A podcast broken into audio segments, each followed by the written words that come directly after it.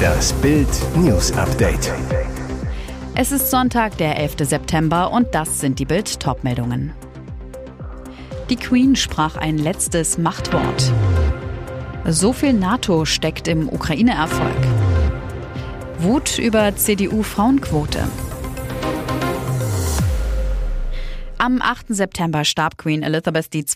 im Alter von 96 Jahren. Die Welt ist noch in Schock. Ein neues Zeitalter bricht an. Eines, das die große Königin bis zum Schluss selbst mitgestaltete. Wer über 70 Jahre auf dem Thron saß, macht sich wohl berechtigt Sorgen, wie Regeln, Traditionen und Aufgaben nach dem Tod fortgeführt werden. So auch Queen Elizabeth. Genau darum soll sie noch vor ihrem Ableben einen genauen Plan erstellt haben, damit auch weiterhin alles in geregelten Bahnen läuft. Demnach habe Elizabeth im vergangenen Jahr eine Reihe hochrangiger Mitglieder zu einem No-Nonsense-Gipfel, zu Deutsch kein Unsinn, in Sandringham in der englischen Grafschaft Norfolk versammelt, um eine Reihe von Verordnungen zu erlassen, die auch nach dem Tod noch greifen. Eine Art Regelwerk. Und das soll vor allem Sohn Charles betreffen, der nun König ist. Es heißt, bei dem geheimen Treffen mit der Queen sei Folgendes bestimmt worden. Der jetzt 73-Jährige soll angeblich nicht länger als sieben Jahre regieren. Am 80. Geburtstag solle Charles den Thron dann für seinen eigenen Sohn William und dessen Frau Kate räumen. Und auch Camilla, die Ehefrau von Charles, bleibt im Blick. Die Queen sprach auch ein letztes Machtwort, was Charles Ehefrau angeht. Es ist mein aufrichtiger Wunsch, dass Camilla, wenn die Zeit dafür gekommen ist, als Queen Consort bekannt sein wird, schrieb die Monarchin in einem Statement, das der Palast am Vorabend ihres 70-jährigen Thronjubiläums veröffentlichte. Queen Consort meint auf Deutsch Königsgemahlin. So viel NATO steckt im Ukraine-Erfolg. Die ukrainische Überraschungsoffensive in der östlichen Region Kharkiv hat Putins Armee kalt erwischt. Schätzungsweise 2500 Quadratkilometer haben die Ukraine im Gebiet Kharkiv eingenommen.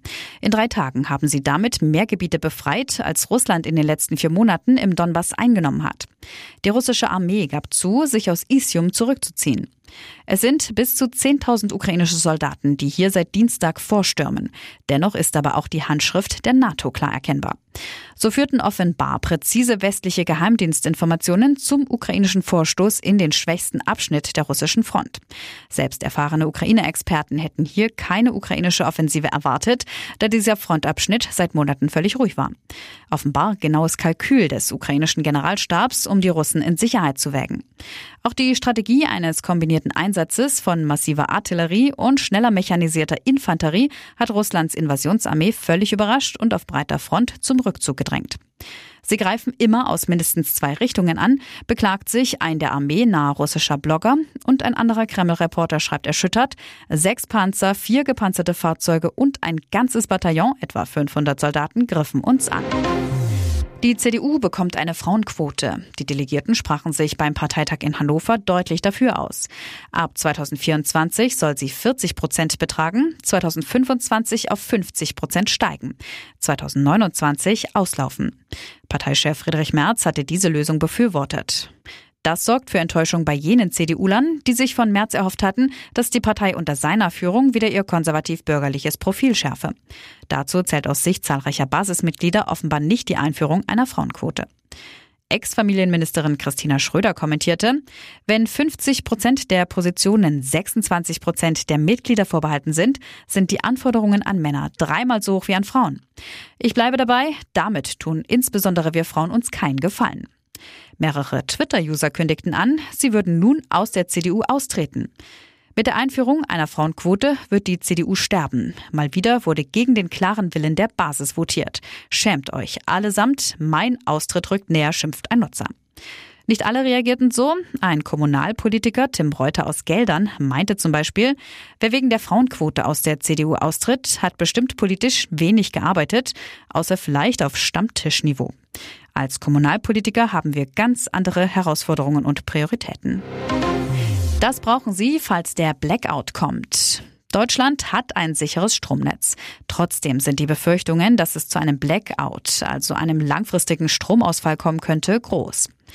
So warnte der Städtechef Gerd Landsberg am Sonntag, dass es in Deutschland im kommenden Winter flächendeckende Stromausfälle geben könnte. Die Gefahr eines Blackouts ist gegeben. Er betonte, wir können flächendeckende Stromausfälle nicht ausschließen. Das sagte Landsberg der Welt am Sonntag. Das Bundesamt für Bevölkerungsschutz und Katastrophenhilfe BK hat für den Stromnotfall Informationen und eine Packliste erstellt. Bild zeigt, was Sie brauchen und was Sie beachten sollten, wenn die Lichter ausgehen.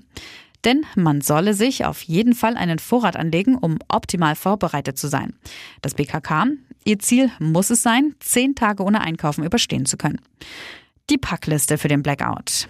Trinkwasser und Lebensmittel für zehn Tage, ein batteriebetriebenes Radio mit einem Vorrat an Batterien, warme Kleidung, falls die Heizung ausfällt, Kerzen, Streichhölzer, Feuerzeuge und Taschen- oder Campinglampen inklusive Batterien und Gaskartuschen. Akkubetriebene Geräte wie Handys, Laptops etc. sollten geladen sein. Ein solarbetriebenes Ladegerät ist dann für später eine Option. Campingkocher zum Zubereiten von Mahlzeiten, Hygieneartikel, etwa Seife, Zahnbürste, Klopapier, Müllbeutel und bei Bedarf Babynahrung und Löschmittel, Feuerlöscher oder Löschdecke, denn Campingkocher, Kerzen und so weiter erhöhen die Brandgefahr. Tennistitel geht nach Polen. Świątek siegt im Finale der US Open. Sie führt die Weltrangliste mit weitem Abstand an. Jetzt machte sie erneut klar, wer die Nummer eins im Damentennis ist. Die polnische Tennisspielerin Iga Świątek hat bei den US Open in New York ihren dritten Grand Slam-Titel gewonnen. Die zweimalige French Open-Siegerin setzte sich im Finale am Samstag gegen die Tunesierin Ons Jabeur verdient durch. Dieses Turnier war eine große Herausforderung. Wir sind in New York, es ist laut, es ist verrückt, sagte Schwiontek, die ihre zehn letzten Finals auf der Tour alle gewonnen hat. Ich weiß es ehrlich gesagt nicht, antwortete die Titelgewinnerin auf die Frage nach dem Geheimnis ihrer Finalstärke. Schwiontek triumphierte als erste Polin in der US Open Geschichte und baute ihre Finalbilanz auf der Grand Slam Bühne auf 3 zu 0 aus. Und jetzt weitere wichtige Meldungen des Tages vom Bild Newsdesk. Ist Deutschland vor dem Virus sicher? Kinderlähmung, Katastrophenalarm in New York.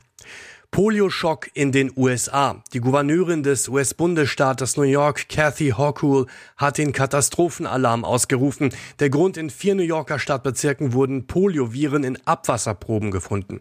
Jetzt sind alle ungeimpften Bewohner der Millionenmetropole aufgerufen, sich schnellstmöglich impfen zu lassen.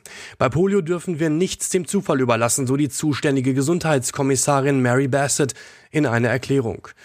Die WHO warnt, dass in Deutschland die Impfquote zu niedrig ist. Laut dem Robert Koch Institut betrug die Impfquote bei Kindern im letzten Jahr in Deutschland knapp 90 Prozent.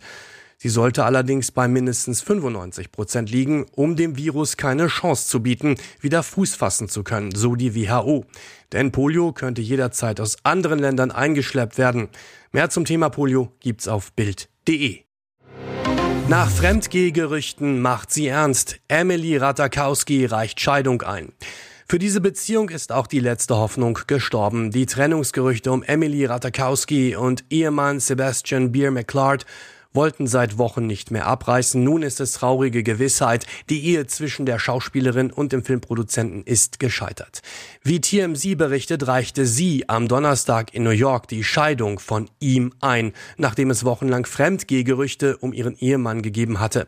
Auf der Social-Media-Plattform TikTok bestätigte Emily bereits mit einem Video einige Tage zuvor, dass sie und ihr Ehemann getrennt sind. Sie erwähnte darin, dass sie seit kurzem Single sei und likte außerdem einige Twitter-Beiträge Beiträge, die auf die Fremdgehgerüchte des Filmproduzenten anspielten. Auch auf Instagram machte Emily bereits virtuell Schluss. Sie löschte alle gemeinsamen Liebesschnappschüsse mit Sebastian. Ex-Club Dortmund gedemütigt. Die Rose-Rache. Rose, Rückkehr, Rache. Leipzigs neuer Trainer Marco Rose lässt das Krisenteam von RB wieder aufblühen, meldet sich mit einem 3-0-Sieg zurück in der Bundesliga. Ausgerechnet gegen seinen Ex-Club Dortmund, der sich vor knapp vier Monaten überraschend von ihm getrennt hatte. Und gegen BVB-Trainer Edin Terzic, der in Dortmund ein Jahr lang als technischer Direktor sein Schattenmann gewesen war.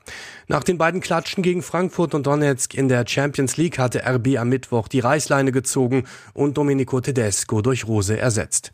Für Rose ist es ein nahezu perfekter Einstand, doch seine neue Mannschaft bleibt ein zartes Pflänzchen. Als nächstes warten die Auswärtsaufgaben bei Real Madrid und in Gladbach. Auch auf Dortmund wartet mit Manchester City, mit Ex-BVB-Torjäger Erling Haaland und im Derby gegen Schalke eine wichtige Woche. Die Hoffnungen ruhen auch darauf, dass die verletzten Adeyemi, Hazard und Malen möglichst schnell wieder fit werden. Weitere spannende Nachrichten, Interviews, Live-Schalten und Hintergründe hört ihr mit Bild TV Audio. Unser Fernsehsignal gibt es als Stream zum Hören über TuneIn und die TuneIn-App auf mehr als 200 Plattformen, Smartspeakern und vernetzten Geräten.